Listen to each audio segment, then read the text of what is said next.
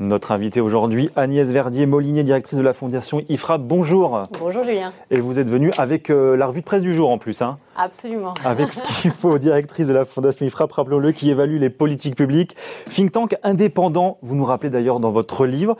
Euh, c'est vrai ça d'ailleurs, l'IFRAP, c'est qui qui vous finance C'est qui exactement? Alors l'IFRAP, c'est une fondation euh, qui est reconnue hein, pour son travail euh, d'analyse des politiques publiques.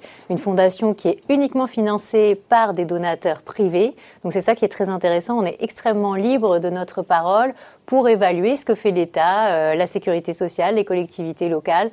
Et là, euh, on tire vraiment la, la sonnette d'alarme euh, sur le, le niveau de notre dette publique. Et justement, donc avec ce nouveau livre, hein, La France peut-elle tenir encore longtemps, toujours chez Albin Michel? Vous la posez à qui la question? À, à, moi, à vous, à nous? Je pense que c'est un peu la question qu'on se pose euh, tous les matins euh, en ce moment, parce mmh. que c'est vrai qu'on vit des, des, des, chamboulements euh, énormes avec cette crise sanitaire qui, qui, est maintenant une crise économique. Il y a des choix qui ont été posés. Ces choix, quand ils ont été posés, en fait, ils étaient uniquement sanitaires. On avait l'impression que l'économie n'existait plus. Euh, en mars-avril, hein, j'explique dans le livre que là, on, on ferme tout euh, en France, euh, quasiment tout, euh, sauf ce qui est essentiel, alors que dans plein de pays du nord de l'Europe, on continue à produire euh, dans les usines de chimie, de métallurgie et et euh, à l'époque, hein, j'en parle déjà moi sur, les plateaux, beaucoup d'entrepreneurs m'alertent et me disent mes boîtes en France, elles tournent à 20%, 30%. J'ai des syndicats qui veulent carrément arrêter les lignes de production. J'ai les préfets qui m'appellent. Et de l'autre côté, euh, en Allemagne, eh ben, ça tourne à 100%. Donc, on voit que la récession en France est beaucoup plus forte que chez nos amis allemands. Et c'est ça, c'est vraiment très dommageable pour la France. On va y revenir évidemment en détail. Dans les grandes lignes, je cite un peu le, le résumé, mais et c'est d'ailleurs c'est vous qui le dites au, au, dos de ce livre, mais la crise sanitaire, c'est l'accélérateur impitoyable des déficits qui nous conduisent droit dans le mur de la dette. Ce qui nous menace désormais, la faillite, ni plus ni moins. Donc vous avez toujours la pêche, vous avez toujours le moral, Agnès Verdier-Molinier. Mais moi j'ai toujours le moral parce que je pense qu'on peut s'en sortir que la France est un pays euh, formidable, un pays central en plus, euh, qui, qui a des entrepreneurs extraordinaires, euh, une jeunesse extraordinaire. Non, mais, mais, je vous taquine, mais est-ce que le scénario n'est pas un peu catastrophisme là ah, Faites pas un peu preuve de catastrophisme parce que le scénario non, je est crois, pas. Je crois que c'était absolument nécessaire. Je vais vous dire, Julien, euh, je crois que si on n'avait pas tiré la sonnette d'alarme, on aurait eu à nouveau un, un confinement euh, à la mars-avril si on avait écouté que les médecins. Et il faut pas, il faut bien sûr écouter les médecins, mais il faut pas écouter que les médecins. Il faut que le Parlement, quand il vote, quand il décide de prolonger les restrictions mmh. sanitaires, et d'ailleurs, mmh. euh, contrairement aux autres pays, notre Parlement a très très peu de leviers hein, pour intervenir restriction par restriction, puisqu'en fait, en gros, il donne les clés à un Conseil de défense. Mais ouais. pourquoi est-ce qu'on n'a pas les études d'impact sur l'économie discutées au Parlement de ce qu'on décide pour les, les, questions sanitaires. Là, il y a vraiment un trou dans la raquette qui Alors, est énorme. Justement, ce que vous nous dites en filigrane, c'est que les 380 milliards, donc c'est l'argent euh, emprunté par, les, par, la France en, en, 2020, dont 313 milliards, hein, je crois simplement pour les subvenir aux dépenses de l'État, auraient pu être évités. Ça veut dire quoi? Qu'il fallait pas confiner? Non, ça veut dire qu'il faut simplement, à chaque fois qu'on décide quelque chose, se rendre compte de ce que ça donne derrière pour notre économie. Une semaine de confinement comme en mars-avril, c'est 16 milliards de richesses en moins pour la France. Une semaine. Mais c'est une stratégie qui a marché, Agnès Verdier-Molinier. On, on, fait euh, partie des pays nous... avec le moins de morts en Europe. Les, les entreprises ont globalement quand même été plutôt épargnées jusque-là. Non, mais jusque-là. La question, c'est la suite.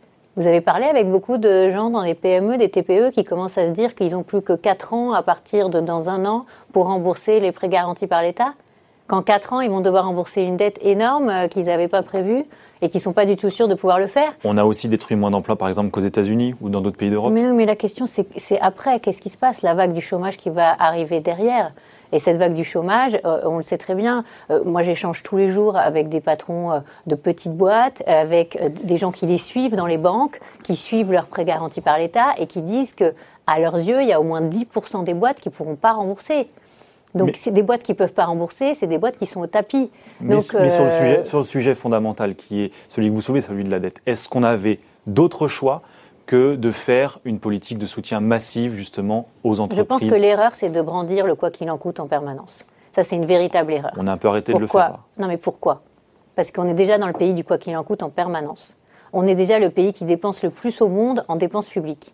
Et rajouter par-dessus ce côté extrêmement dispendieux de toutes nos administrations, de toute notre organisation publique, un message tellement fort pour dire alors on arrête tout, et c'est quoi qu'il en coûte? Alors qu'est-ce qu'on a fait? On a arrêté nos administrations, on a arrêté la justice, on a arrêté en très grande partie, pas complètement, mais la poste, par exemple, alors que ça n'a pas du tout été le cas dans les pays qui nous entourent.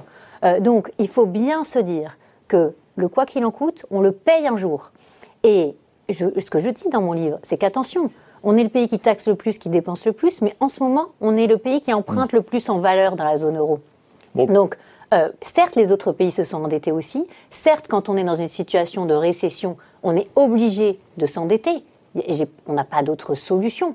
Mais le problème, c'est qu'on rajoute ça par rapport à une incurie de gestion publique qui est énorme. Et quand on nous dit que les autres pays sont dans la même situation, d'abord, un, c'est pas vrai, parce que la plupart, ils n'ont pas autant augmenté leur dette que nous avec, avec cette crise. Ensuite, euh, la, deuxième chose, c'est qu'ils ont des marges de manœuvre pour augmenter les impôts que nous n'avons pas. Et ça, tout le monde le sait très bien et que nous n'avons pas non plus de marge de manœuvre pour augmenter la dépense. Donc, donc, quand Bruno Le Maire nous dit, euh, notamment sur la question des retraites encore ce week-end, et nous dit finalement effectivement, on va commencer à devoir réduire les dépenses publiques, quand euh, Bruno, Olivier Dussopt, donc le ministre délégué à l'action publique, nous dit 2021, ce sera de toute façon l'année de sortie du quoi qu'il en coûte, ça devrait vous rassurer. Mais c'est évident. Le problème, c'est qu'ils se font tous les deux taper sur les doigts. Et qu'en réalité, au sein du gouvernement, il y a une lutte entre ceux qui sont les, ultra-dépensiers et ceux qui non, mais ils ne sont pas si irresponsables que vous l'écrivez finalement dans, le bouquin, puisque on a quand même le sentiment aujourd'hui qu'ils ont pris conscience de cette euh, question effectivement des déficits et notamment de la dette Covid et qu'il va falloir effectivement faire quelque tardif. C'est extrêmement tardif. C'est, là, c'était le moment ou jamais euh, pour se réveiller.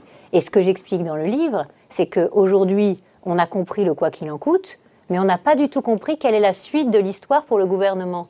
Le gouvernement ne peut pas nous dire ah ben j'ai fait quoi qu'il en coûte et en 2022 ceux qui vont arriver au pouvoir auront à gérer le, bazar euh, et euh, l'impossibilité de, de, retarder l'arrivée dans le mur de la dette. Donc ce que je voulais vous dire c'est que dans le livre je donne le plan de désendettement que je propose il y a d'autres plans possibles, bien évidemment, mais par exemple, la réforme des retraites, elle est incontournable. Donc maintenant, il faut que le gouvernement assume qu'il va falloir repousser l'âge de départ à la retraite, comme l'ont fait les pays du nord de l'Europe et quasiment tous les pays d'Europe, à 65 ans ou à 67 ans. C'est ça qui permet d'ailleurs que la, France continue à emprunter très faible, à des taux très faibles. Pourquoi? Parce que les pays du nord ont fait les réformes, travaillent plus, on les, on les retraite plus tardivement on réduit leurs dépenses sociales, on réduit leur niveau de fiscalité, on réduit leurs dépenses publiques. Mais on a les moyens, on a les moyens aujourd'hui d'amortir les chocs on le voit bien, on emprunte négativement depuis, euh, un moment. Alors évidemment, je ne suis pas économiste, mais quand on lit les économistes qui nous disent des taux d'intérêt négatifs, un taux de croissance du PIB positif, ça mécaniquement réduit la dette. Donc est-ce que vraiment finalement le scénario tel qu'il est décrit et la, mécanique telle qu'elle est décrite dans le livre finalement est finalement celle qui va vraiment ou qui peut vraiment véritablement nous arriver quand on regarde les indicateurs. La croissance potentielle de la France, elle ne fait que chuter. Donc ça veut dire que le moteur de l'économie française, il est très faible aujourd'hui plus vous avez de la dette, plus vous avez des impôts, plus vous avez une croissance potentielle qui est faible. Donc dire qu'on va être sauvé par une croissance française qui va nous permettre de faire baisser mécaniquement la dette, c'est pas vrai. Bah, ça fait trois semaines que tous les économistes nous prédisent les 30 glorieuses d'ici l'année prochaine. Oui, ça fait trois semaines qu'ils nous prédisent ça, sauf qu'on nous prédisait aussi un rebond à 8% en 2021 et on l'aura pas, vous le savez bien.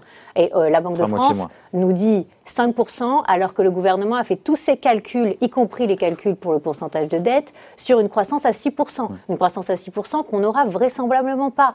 Donc, euh, il y a vraiment aussi un sujet sur les taux d'intérêt. Vous dites les taux d'intérêt sont bas. Ils sont, ils sont à zéro ou ils sont à négatif pour les emprunts à 10 ans. C'est la vérité. Sauf que pourquoi ils sont bas? C'est parce que on s'est dirigé dans l'urgence vers un rachat massif de dettes à partir du mois de mars. Je le raconte dans mon livre. Tout d'un coup, ça a été la panique parce que dans la nuit, à la mi-mars, que se passait-il? Eh bien, tout d'un coup, les taux entre la France et l'Allemagne, entre l'Italie et l'Allemagne, commençaient à diverger sérieusement.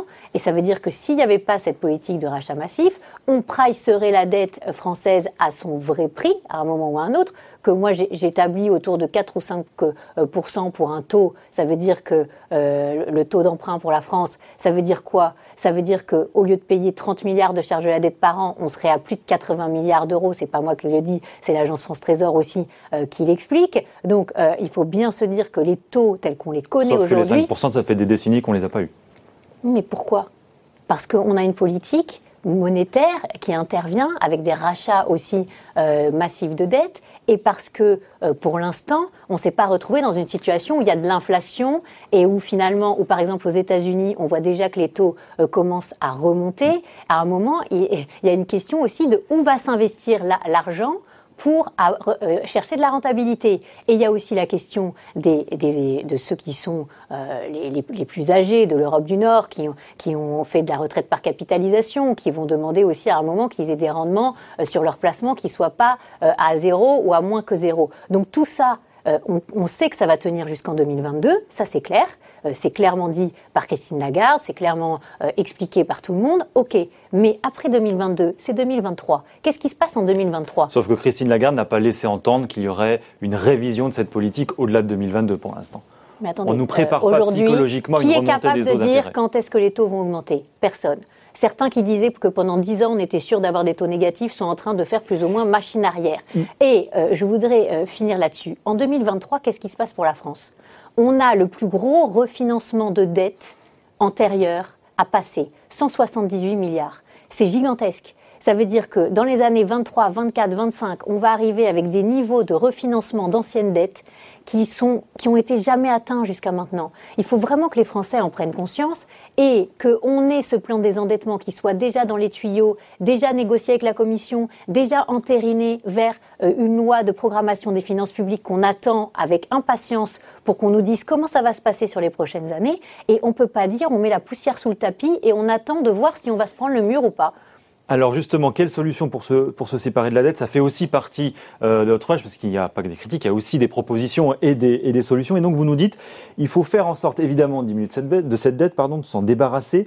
Euh, et là, il n'y a pas 36 solutions, c'est réduction des dépenses publiques. D'ailleurs, c'est un remboursement ou une stabilisation? Parce qu'il y a deux écoles aussi sur le sujet. Alors, en réalité, se débarrasser de la dette, euh, c'est un bien grand mot, parce que dans mon livre, ce que je propose, c'est d'arriver à l'horizon 2027 à 100% de dette par rapport au PIB. Et déjà, ce ne sera pas facile. Ça demande de cantonner la dette Covid. Hein, on revient à des niveaux d'il y a deux ans, euh, moins de deux ans. En 2019, on n'était pas encore à 100% euh, de dette par rapport au PIB. Donc, c'est une, une ambition qui reste mesurée dans la mesure où on ne peut pas faire baisser la dette de manière drastique mm-hmm. très très vite. Néanmoins, rien qu'arriver à 100% de dette par rapport au PIB, ça demande de mener la réforme des retraites, ça demande de faire baisser les, les surcoûts de production que j'explique dans mon livre, de production de nos services publics, c'est 84 milliards d'euros par an qu'on paye en plus, nous les Français, rien que pour distribuer l'argent du social, rien que pour euh, euh, organiser les collectivités locales, organiser administrativement l'État. Mais justement, vous dites reculer de l'âge départ à la retraite. Effectivement, on est en plein dedans, Bruno Le Maire en a parlé euh, ce week-end, réduire le nombre de fonctionnaires, remettre en cause les 35 heures, rationaliser les prestations sociales, plus déléguer davantage de services publics au privé. comment est-ce que dans la situation explosive dans laquelle est notre pays, notamment sur les questions sociales, où la relation sociale n'est quand même pas au bout fixe, surtout, en ce moment. Comment est-ce qu'on fait ça? Ça s'appelle de l'austérité, ça Non, justement. Je crois que l'austérité qu'on a faite en France jusqu'à maintenant, c'est l'augmentation des impôts. Ça nous a emmenés dans le mur. Euh, qu'est-ce qu'on a fait après 2008, après la crise? Contrairement aux autres pays, euh, entre 2010 et 2013, au moment où on aurait dû baisser la dépense, on a continué à augmenter la dépense publique par rapport au PIB. On est passé de 56% à 56,5% du PIB. Et qu'est-ce qu'on a fait sur les impôts? C'est ça qu'on a appelé de l'austérité à tort. On a augmenté de 41% le taux de prélèvement obligatoire de la France en 2010 à 45% en 2013. Qu'est-ce qui s'est passé derrière? On n'a pas eu de croissance ou quasiment pas. C'est pour ça que François Hollande s'est réveillé en 2013 en disant Ouh là là là là, il va peut-être falloir que je fasse euh, le, crédit, euh, euh, le CICE, e. pour, pour l'emploi pour les entreprises, pour baisser les charges des entreprises, baisser un peu l'impôt sur les sociétés des entreprises. Mais attendez, on croit quoi? On croit qu'on peut résoudre tous les problèmes en continuant à augmenter l'impôt? Mais pas du tout. Donc vous dites qu'on fait de l'austérité, mais c'est pas du tout ce que je propose. Ce que je propose, c'est que pour chaque euro dépensé, on soit dans la, réalité de ce qu'il faut faire. Aujourd'hui, on n'évalue jamais l'efficience de la mmh. dépense. Le Parlement ne fait pas son boulot. Que nous dit le gouvernement? Il nous dit qu'il va s'évaluer soi-même sur ses propres euh, réformes, mais ça existe dans aucune grande démocratie. Il y a une question d'équilibre des pouvoirs. Le, pouvoir législatif doit contrôler l'exécutif, doit évaluer euh, l'évaluation euh, des, des, des politiques publiques. Donc là, il y a vraiment euh, un, énorme sujet et contrairement à ce que vous dites, c'est ça qui va faire que, à un moment, on baissera le problème justement de, le problème social. Et c'est là qu'on arrivera à créer de l'emploi. Parce que vous ne pouvez pas dire, on va relocaliser en France, on a des problèmes de production en pharmacie, alors qu'on a des taxes sectorielles qui sont les plus élevées en pharmacie de tous les pays comparables, alors qu'on a des taxes de production qui sont les plus élevées parmi tous les pays comparables, alors que nos entreprises payent 100 milliards de plus d'impôts, de charges, de taxes par rapport aux, pays de la zone euro tous les ans, et, vous allez me dire, le problème social, c'est juste euh, augmenter la dépense publique? Mais pas du tout. Le, problème social, il vient du chômage. Le chômage, il vient du problème qu'on produit pas assez en France. Le fait qu'on produise pas assez en France, il vient du hmm. problème qu'on taxe trop nos entreprises, le travail en France, et qu'on désincite le capital à s'investir dans notre pays. Il vient du fait qu'on n'a pas de retraite par capitalisation. Résultat, on n'investit pas sur le long terme. Résultat, toute l'innovation, toutes les start-up, elles vont se financer quand elles se développent ailleurs. Donc ça, il faut avoir les, voir les choses en face. Si on veut faire du social comme on l'a toujours fait en France, mais baisser les impôts, ça ne résoudra rien. Mais baisser les impôts, diminuer des charges, ça coûte de l'argent. Moi, je croyais qu'il fallait plus en dépenser justement. Mais non, mais baisser les impôts et baisser les charges, ça coûte pas de la, de la, c'est pas de la dépense. C'est de la baisse d'impôts, ça permet de, de refaire partir la machine. C'est encore l'erreur qui a été faite après la crise de 2008. À chaque hmm. fois, on nous vendait des baisses de la dépense fiscale. Qu'est-ce que c'est de la baisse de la dépense fiscale? C'est en réalité de la hausse des impôts. Donc là, le gouvernement nous dit, sur le plan de 100 milliards de relance, je fais 10 milliards de baisse d'impôts de production sur les entreprises. Pendant ce temps-là, les Allemands, ils font quoi?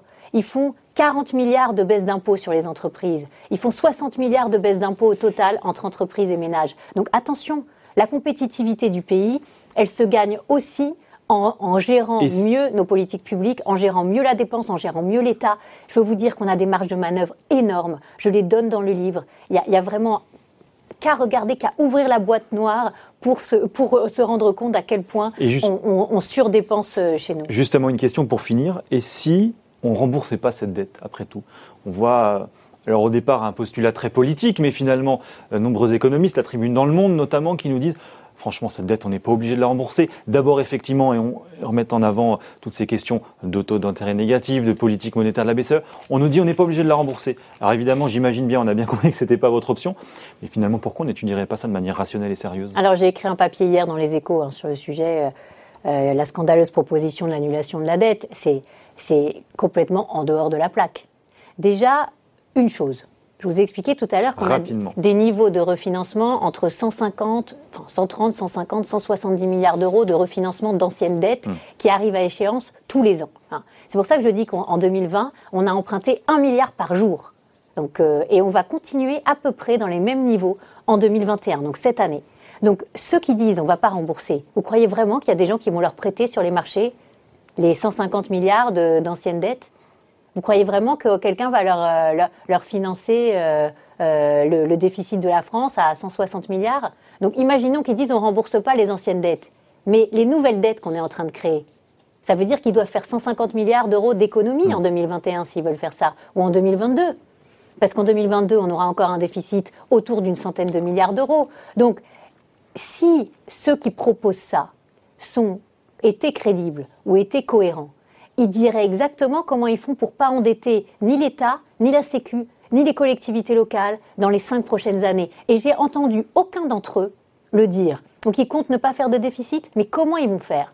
Et qui va leur prêter l'argent? Donc il y a vraiment un énorme sujet. À partir du moment où on commence à dire on va annuler ou on va pas rembourser, à ce moment-là, c'est ça qui va aussi risquer de faire augmenter les taux d'emprunt. Pourquoi? Parce qu'on va perdre la confiance des investisseurs dans la signature de la France et ils vont dire Ouh là là, la France, qu'est-ce qui se passe? Ils veulent pas rembourser, ils veulent annuler la dette, mais alors peut-être qu'ils vont nous annuler aussi. S'ils annulent la BCE, pourquoi ils ne demanderaient pas à annuler euh, ce qu'on leur a prêté? Et donc là, on va rentrer dans une boule de neige qui risque d'être encore pire. Situation donc, évidemment il faut bien se dire que moi, ce que je propose, c'est la vision optimiste du scénario qui va se passer.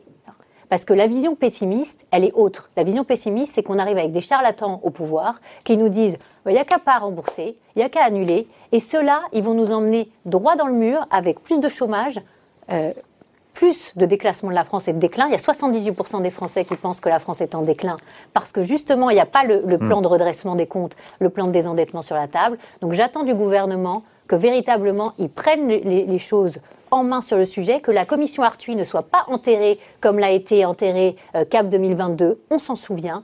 2022, c'est demain. Hein. Et, imaginez euh, qu'on n'a pas besoin de traiter ce sujet maintenant et de, vraiment euh, concevoir le plan de rétablissement de la gestion et de notre destin, parce qu'il y a aussi une question de souveraineté. Il y a la moitié de la dette française qui est possédée par des résidents étrangers, beaucoup par des banques centrales étrangères, notamment la Banque de Chine, la Banque centrale chinoise. On ne sait pas combien, et ça je trouve ça anormal. Il faut que les Français sachent aussi qui détient la dette. C'est une question aussi de liberté et de choix de destin derrière. Et donc ça s'appelle La France peut-elle tenir encore longtemps chez Albin Michel Et donc vous êtes une optimiste. Quand on disait au début de l'interview, vous avez la pêche en fait. Mais moi j'ai la pêche parce que je pense que ces idées que je porte, elles vont être gagnantes parce qu'il n'y a pas d'autre chemin. En revanche, il va y avoir une bataille très importante sur ces questions et je suis bien d'accord pour euh, mm. y participer. Avec, euh, avec toute votre force. Merci beaucoup Agnès Merci Julien. Bon, il est venu nous voir aujourd'hui sur Boursorama. Avec joie.